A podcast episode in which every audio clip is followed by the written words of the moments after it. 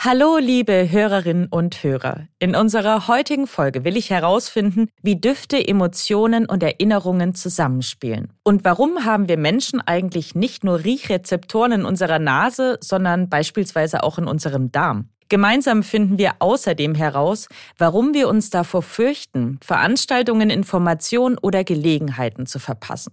Was also ist dran an der Fear of Missing Out? Mein Name ist Elisabeth Kraft und ich bin Wissenschaftsredakteurin bei Welt. Schön, dass Sie da sind. Aha. Zehn Minuten Alltagswissen. Ein Podcast von Welt.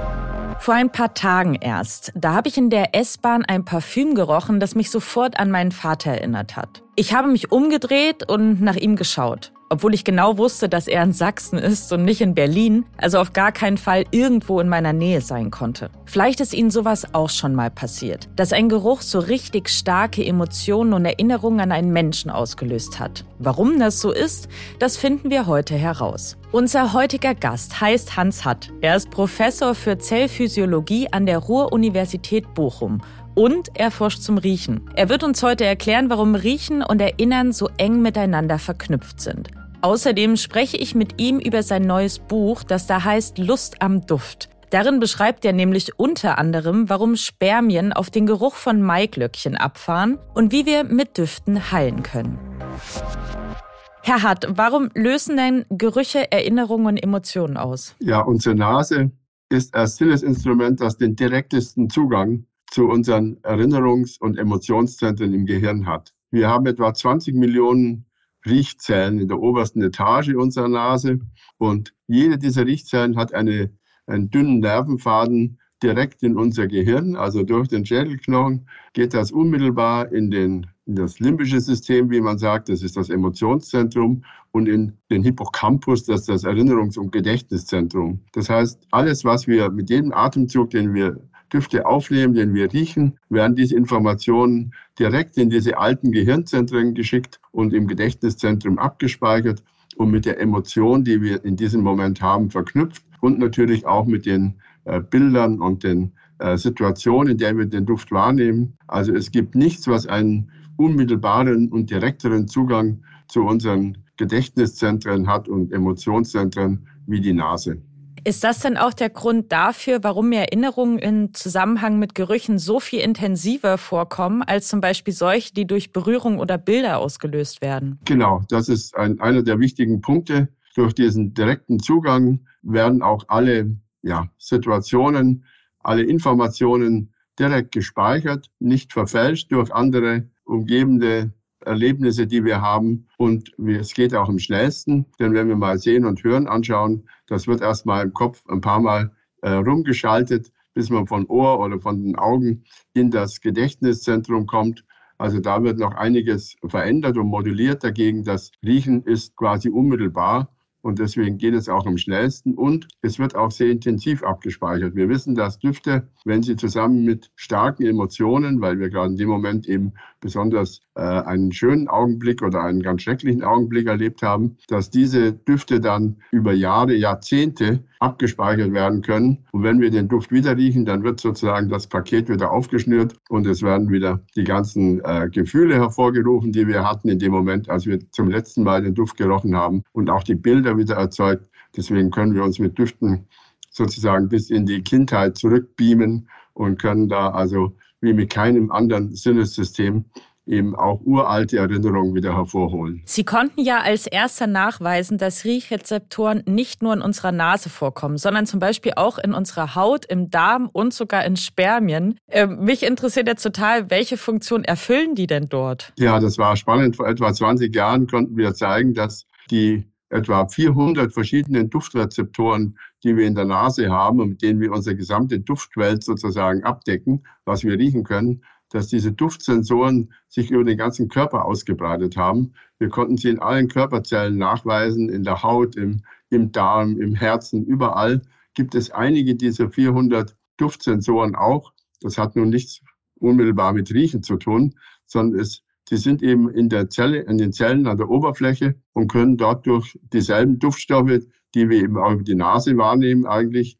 aktiviert werden. Allerdings müssen wir die Düfte natürlich unmittelbar auf diese Zellen auftragen, also auf die Haut, diese Düfte auftragen. Oder im Darm ist ja ganz einfach, weil da essen wir auch Düfte, da kommen natürlich auch Gewürze und so in den Darm. Und was wir eben auch zeigen konnten ist, und ich glaube, das soll jeder mehr darauf achten vielleicht, dass wir, wenn wir Düfte einatmen, also inhalieren, oder wenn wir Düfte auf die Haut auftragen, zum Beispiel ein Parfum oder eine Creme, oder wenn wir Düfte essen, dass man die innerhalb von 10 bis 15 Minuten in unserem Blut nachweisen kann. Das heißt, die Düfte gehen über die Lunge, über die Haut oder über den Magen-Darm in unser Blut über und werden dann durch den ganzen Körper transportiert und kommen auf diese Weise eben auch an diese Duftsensoren, die wir überall im Körper haben, also in verschiedenen Organen. Also wir konnten welche im Herzen nachweisen, zum Beispiel für Fette, also für Blutfette gibt es Duftsensoren aus der Nase. Wir können ja auch Fette riechen, also Olivenöl von einem Sonnenblumenöl unterscheiden am Geruch. Und das kann unser Herz auch. Und dann reagiert das Herz auf diese Blutfette, zum Beispiel indem es schneller schlägt oder langsamer, indem es kräftiger schlägt. Auch der Darm kann natürlich durch diese Düfte, das wissen wir ja schon lange, Weihnachtsgewürze, äh, die führen zu einer besseren Verdauung, weil diese Düfte den Darm stimulieren und der bewegt sich dann besser und wir verdauen besser. Und das Spannendste ist ja auch die Haut. Da kommen wir ja ständig mit Düften in Kontakt. Wenn Hautzellen Duftsensoren tragen, wir konnten einen für Sandelholz zum Beispiel finden, wenn man den stimuliert, dann wachsen die Hautzellen schneller, teilen sich schneller und wir kriegen also eine äh, fast 40 Prozent bessere Wundheilung oder ein längeres Haarwachstum. Wir kriegen also mehr Haare, weil die Haarzellen auch diesen Duftsensor haben. Also wir haben diese Duftsensoren im ganzen Körper und die werden sicher in Zukunft eine viel größere Rolle als bisher eben auch im therapeutischen und diagnostischen Bereich spielen in der Medizin. Genau, das ist jetzt auch eine super Überleitung in meine nächste Frage. Wie viel Potenzial steckt denn in der Forschung zu Düften und Riechrezeptoren? Also Sie haben ja eben das Beispiel des Sandelholzduftes genannt, der auf die Riechzellen der Haut wirkt. Findet das in der Praxis jetzt schon eine Anwendung? Ja, also sowohl diese Haut äh, Untersuchungen, dass das, die Wundheilung beschleunigt wird, aber auch, dass das Haarwachstum verbessert wird. Dafür gibt es auch inzwischen ordentliche klinische Studien und man konnte es auch in klinischen Studien zeigen, dass das auch so funktioniert. Und es gibt auch bereits Firmen, also für die Wundheilung eine spanische Firma und für die, für die Haare eine Firma in Münster, die diese Präparate herstellt und damit auch schon die Umsetzung als erstes jetzt gezeigt hat, dass die möglich ist. Aber das Potenzial ist natürlich da noch enorm, denn wir kennen ja gerade erst von einigen wenigen dieser Duftrezeptoren, die eben außerhalb der Nase vorkommen, die Bedeutung und ihre Funktion. Und da ist also wissenschaftlich noch viel zu tun. Gerade in der Weihnachtszeit, wo wir ja ständig uns auch mehr mit Düften umgeben wie, wie sonst. Wir schälen ja eine Orange und bei, dabei kommen wir natürlich äh, unsere Haut ständig in Kontakt, dann riecht ja auch die Orange, äh, die Haut nach Orange.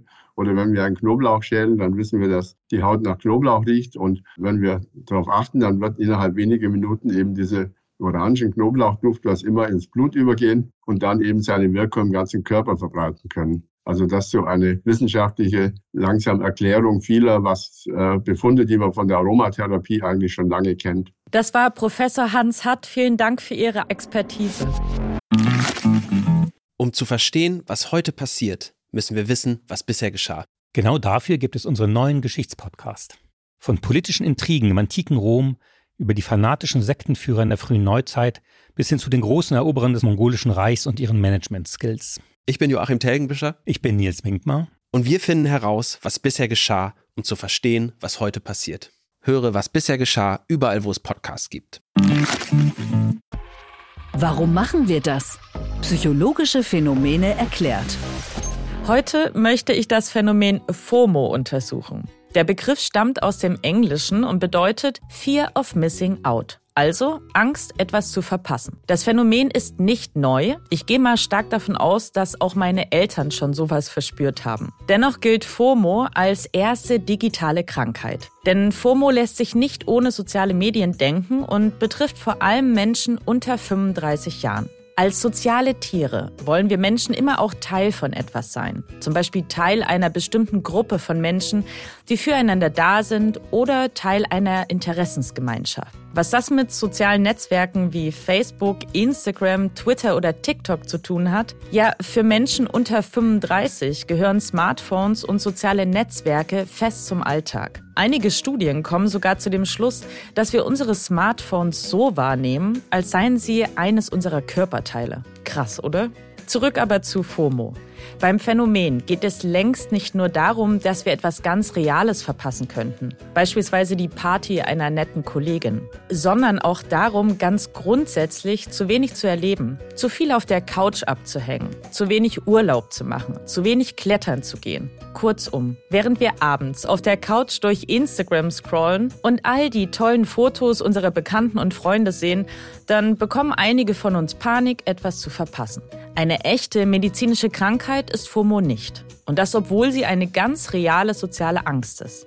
Wer zu viel Zeit in den sozialen Netzwerken verbringt, läuft trotzdem Gefahr, müde, gestresst und unkonzentriert zu werden. Im schlimmsten Fall kann zu viel Zeit bei Instagram und Co sogar zu einer Depression führen.